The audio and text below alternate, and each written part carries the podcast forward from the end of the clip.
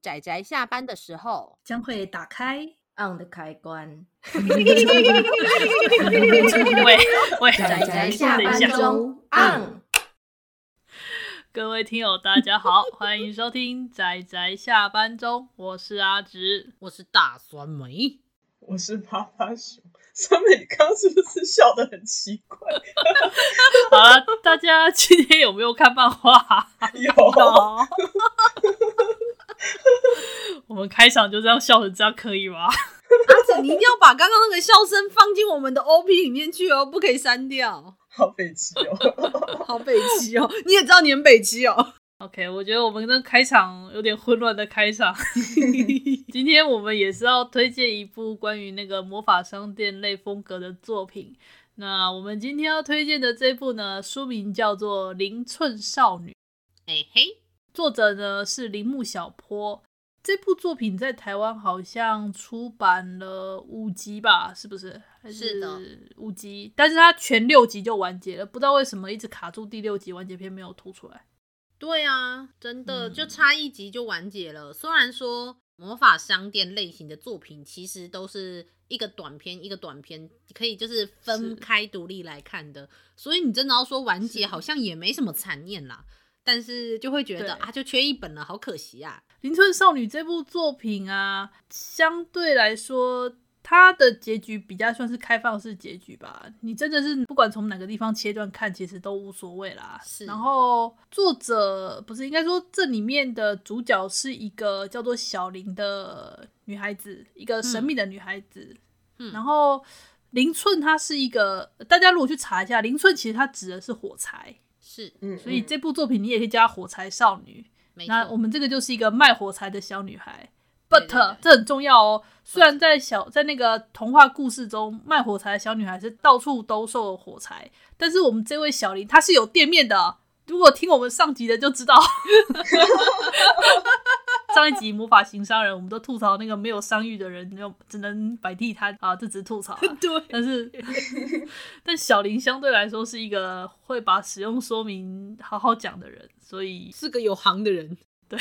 对有有行号，对不起，我这样讲好像对不起，这个梗实在是太难 get 了。那么，因为零寸就是火柴嘛，好像是日本他们比较早期叫火柴的方式。台湾也有叫零寸哦，哦，是哦，台湾也有叫零寸的意思，嗯是因为日剧时期你吗？去查我以为是日日本那边传来的。好像是那时候是种指某种火柴的材料，嗯，制作火柴的某种成分叫零寸。哦。嗯我是以为，因为反正是用零来做，好了，反正没关系，这这也不是很重要，我们现在就叫它火柴了。只是我觉得看这部作品的时候，除了我们刚刚说的，就是它是一个魔法商店类型的作品，所以如何看他去贩卖他的火柴这件事情，其实蛮有趣的。以外，这个火柴最重要的就是它可以让一个人的妄想实现。那小林在里面贩卖的就是，其实老实说，他我一直都不知道他到底有没有收费。他有时候偶尔会跟人家收费，它有收费啊，他的那个火柴上面有说，就是用寿命吧。对，一年份一盒火柴是一年份的寿命。他每次就是拿出火柴给你用的时候，他就会顺便拿一个收据给你。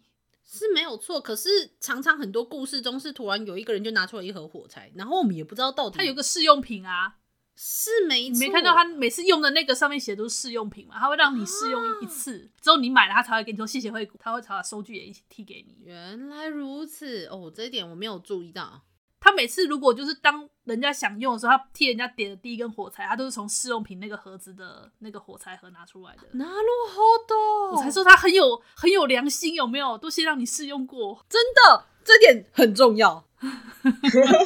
有商誉的，对，跟魔法型商人不一样。哎、所以其实里面我记得第一集的第二话，那个男主角后来还去买了第二盒火柴。对啊，啊，对对对对对，他就在收你一年份的寿命这样子。嗯嗯嗯，然后其实我有注意到，应该说我刚刚录音前才发现啦，就是我原本没有特别注意它的封面，哦但我现在越看越觉得它的封面很像火柴盒，对啊，是啊他就专门这样设计是，啊，好大一盒火柴。对，我们的小林他贩售的就是一种就是可以让你的妄想实现的火柴，然后一盒好像五十根还一百根，忘记了五十根吧，一盒五十根。嗯，那你就是点亮那根火柴的时候，同时想着你的妄想，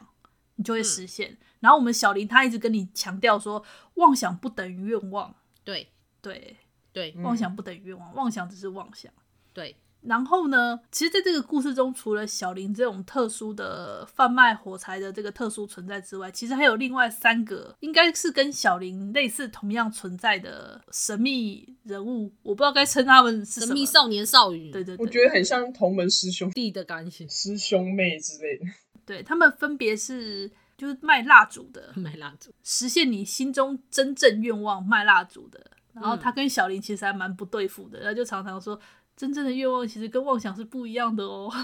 对，对你心底真正的愿望。是，然后他们其实还蛮常互抢客人的，或者是他们的客人可能同时有跟他们两边收费。其实他们的客群是重叠的啦，没错，就是他们可能不一定只跟小林买火柴，他们有时候也有可能跟另外这个呃卖蜡烛的这叫什么名去了？千梦对，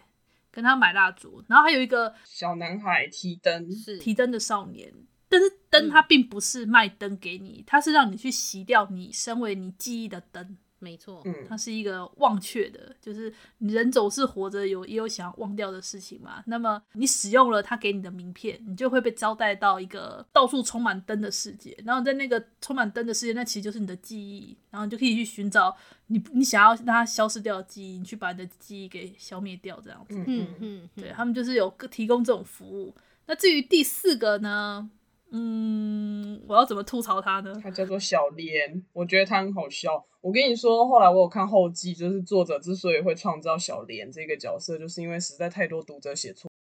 哦，零寸少，女，把它写成连寸少女，对，他的西，他的那个戍边旁写错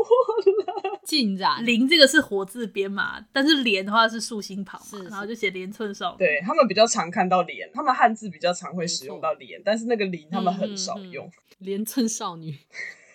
她她就是一个很喜欢小林的女孩子，但是嗯她也一样是在卖火柴，但是嗯那个火柴啊、是辣惨是辣惨的，对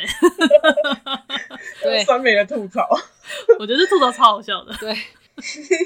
因为我那时候就跟他们说，其实连寸少女就是小莲她所贩卖的火柴，是小林所贩卖的火柴的打折的版本。嗯，我就问阿直说：“那你们知道他打多少折吗？” 然后阿直他们就很茫然说：“啊，六折吗？”我就说：“没有，打八六折。”然后为什么呢？因为第一次小莲的出场，她出场的时候，她里面的那个角色，她原本说她要一百张的彩券，就没想到她只拿到了八十六张， 所以她很明显就是打了八六折。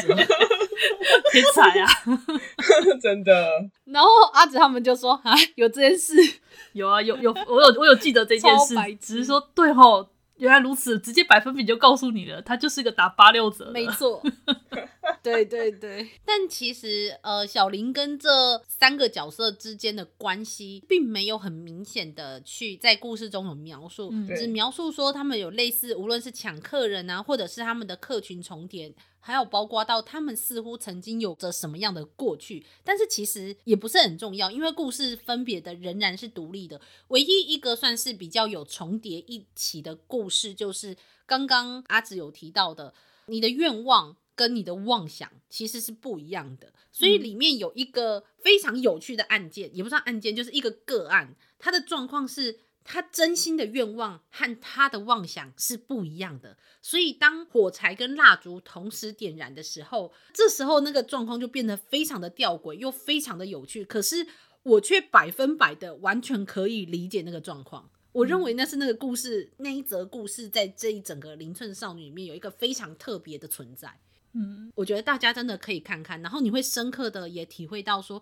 什么叫做你真心的愿望和你的妄想会不一样。然后一个小林会期待说，他想看着你不断改变的那个各式各样的妄想。那里面的那个小梦，他就会希望看到你永远不变，你真正的真心的愿望，因为他认为那个东西是不会变的。是然后我就看到这部分的冲突搭配上《零寸少女》这样的主题，然后我就觉得这个故事真的非常有趣。对。那然后，而且这个邻村少女的故事相对来说也有比较惨的例子，但是大部分都是偏向温情的，而且是，其是是实我还蛮喜欢那个那个小男孩的那个冒险记的那一段，就是小男孩的那个，我觉得那好可爱哦， 然后对那个好可爱那好可爱，真的。的，啊！说到好可爱，我一直忘记要讲说很重要的，我们这个礼拜还有另外一个重叠的地方，它也有吉祥物。哦，对，哦，对水母，还有个吉祥物，水母居超好笑的，水母很好笑，而且其实我就发现我们刚刚讲的那四个啊，小林、千梦、汪还有小莲，他们其实好像各自都会有一个 partner。有啊有啊有啊，算是协助他们的。嗯，对对对，是，然后我真的觉得水母、水母太有趣了，如果水母的那一集 水母好有趣，太有趣了，我真的快笑死。对，那个水母超超强，它不仅那个 就是变成水母的那个人很强以外，那变成水母之后也很强，真的是一个非常诡异的水母。我甚至觉得它不能够说是水母，它只是被叫做水母。对了，它也该叫做水母，因为它就姓水母嘛。对啊，但是他就是一个很神秘的存在，而且我觉得很好笑。他好像还负责了吐槽艺吧，真的，因为我们刚刚虽然有提到说小林跟千梦他们两个之间是有冲突的，可是我记得在某一话，他们两个一搭一唱，然后水母在旁边说：“你 们两个可以这样吗真的 笑死，担任吐槽一哦。但是说到他们的对立这件事，我觉得也有一个很有趣的，就是邻村少女小林这个角色，她在里面，因为我觉得也搭配着卖火柴的小女孩，不是是卖女孩的小火柴哦，卖火柴的小女孩的这一个构想，因此小林其实穿着的是有点哥德萝莉装，我不知道这算不算是哥德啦，嗯但是嗯至少它是一个以欧风为主的一个萝莉装，是呃，嗯就是嗯好啦，嗯欧洲小女孩的衣服，但是呃，小梦因为她就卖着蜡烛，然后所以她就是非常典型的日本和服的样子？”，嗯，对，所以就觉得非常有趣。我不是说了吗？我们那个魔法型商人，然后是那种中 南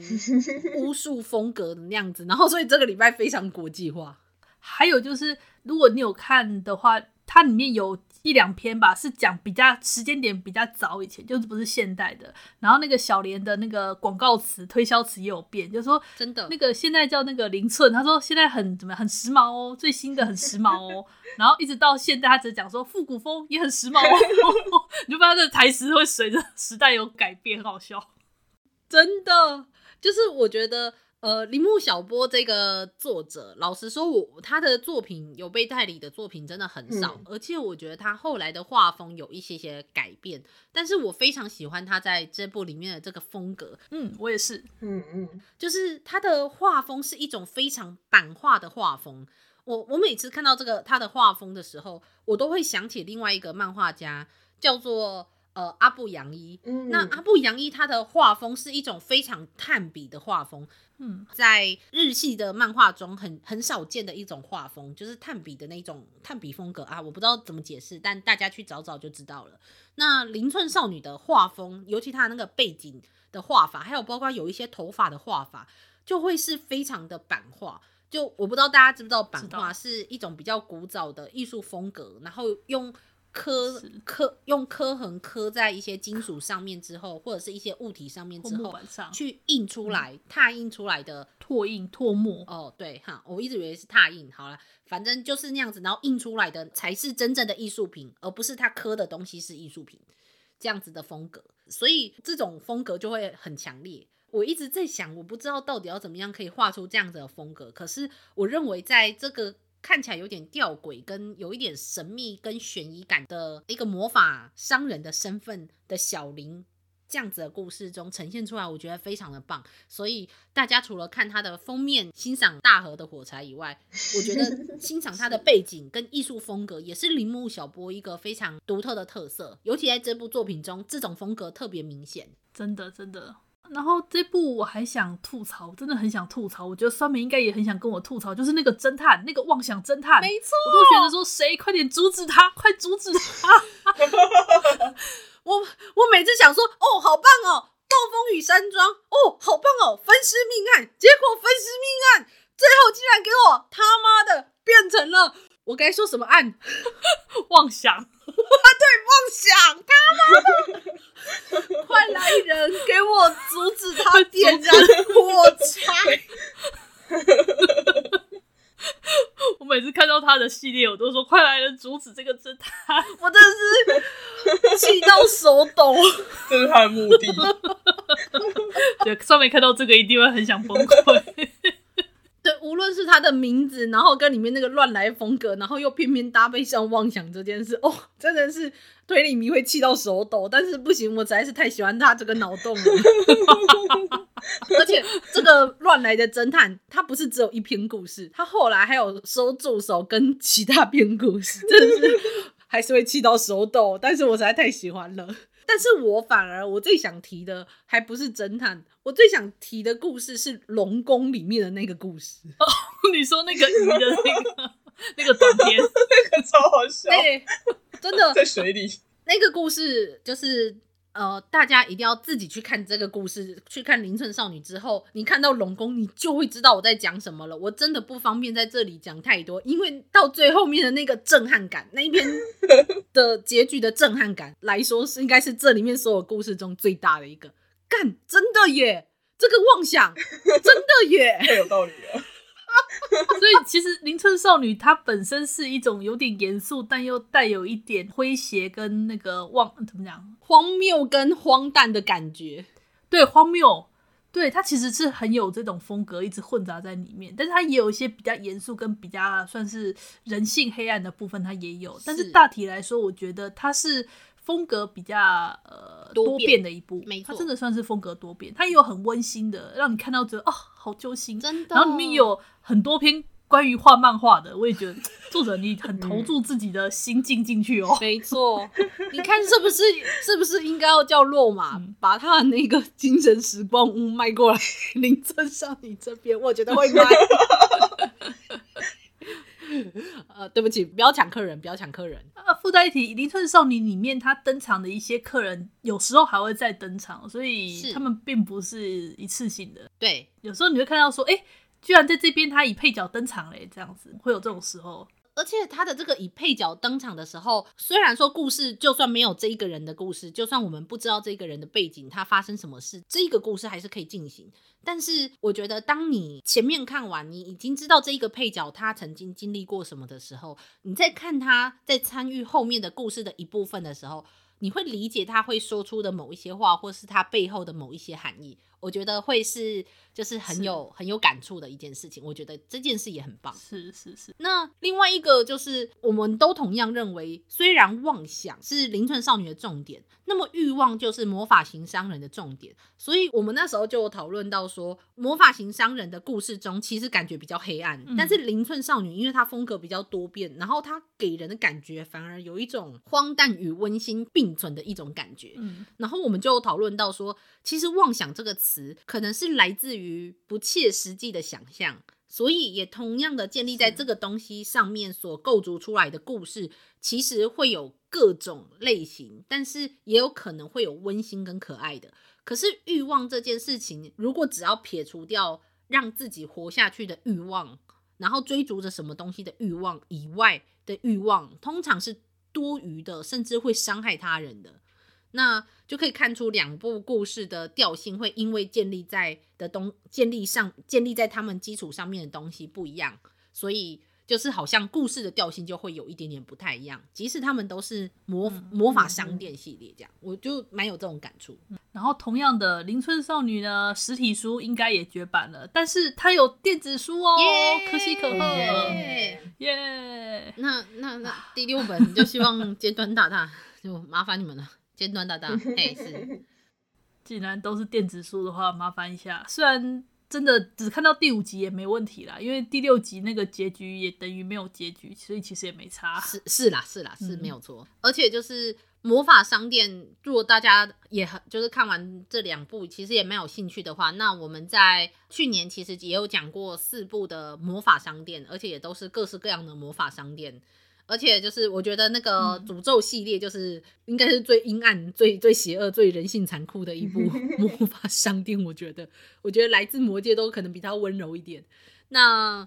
是呢，对啊，然后包括然后包括我们那个超自然月曾经讲过的《来自魔界》，重点就是还是各式各样的想象，然后跟各式各样的人，然后跟各式各样的欲望跟期待，这样子，我觉得都是魔法商店非常有趣的一个。怎么讲，就是一个一个展现吧。所以我其实还蛮喜欢这样子类型的故事，这样尤其人的欲望嘛，你知道人的欲望就很好看，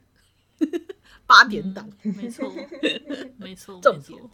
这样。所以我个人是还蛮蛮喜欢这一部的，嗯嗯嗯，嗯我也很喜欢蛮推的啦。是啊，可是铃木小波的作品后来一部分是画风跟这一部不太一样以外，还有就是他的故事大多没有带离进台湾，就有点可惜这样子。嗯，诶，我想要补充一下，就是我如果有妄想火柴的话，我希望某些冷门作品可以被代理完，例如这一部。呃，我我希望它是愿望啊，我不希望它是妄想。妄想会实现吗？妄想他。是我真心 的哟，都可以实现的，妄想也可以实现，你干嘛瞧不起我？们刚才点蜡烛，那早点蜡烛，那早点蜡烛。我我是觉得妄想没关系啊，但是我会点一根，然后我妄想我喜欢的所有冷门作品都可以被代理进来，嗯，这样一根就够了，一根，对，但会不会不够用？嘿会不会其实力量不高？不会啦，你这欲望有点大。哦，这这妄想妄想，因为妄想有很多个嘛。然后第二个就是，我希望我喜欢的作者每年都可以出一部作品，这样子。其实我觉得，既然你都已经买了一盒了，应该一盒用完吧？因为因为妄想你买了一盒也是一年的寿命啊，既然都花了，对不对？你只点一根太可惜了。哦，好吧，好啦，但是我知道这真的只是妄想，因为它不会实现，好悲伤哦。没错，啊，好不要悲想伤哦这个心酸，好心酸的事情哦，别说真了。的，我今天才跟我我的朋友聊到说，就是我们真的很希望很多作品可以带理进来，但很可惜的是，大家知道大部分主流的、流行的都还是那一些我们嗯讲得出来，大家知道的那些作品，我们就觉得很可惜，还有很多好作品，所以没有关系，就是嗯感谢大家也有留言跟我们说，然后我们会继续好好的、认真的做节目下去。嗯，对，是的，然后满是足的我们的妄想。耶、唉，好啦 o k 那我们今天关于这部《零寸少女》的推荐就到这里啦，谢谢大家的收听，我们下次再见，拜拜，拜拜大家拜拜。啊，上班，工作啦，不要工作，回去回去工作喽。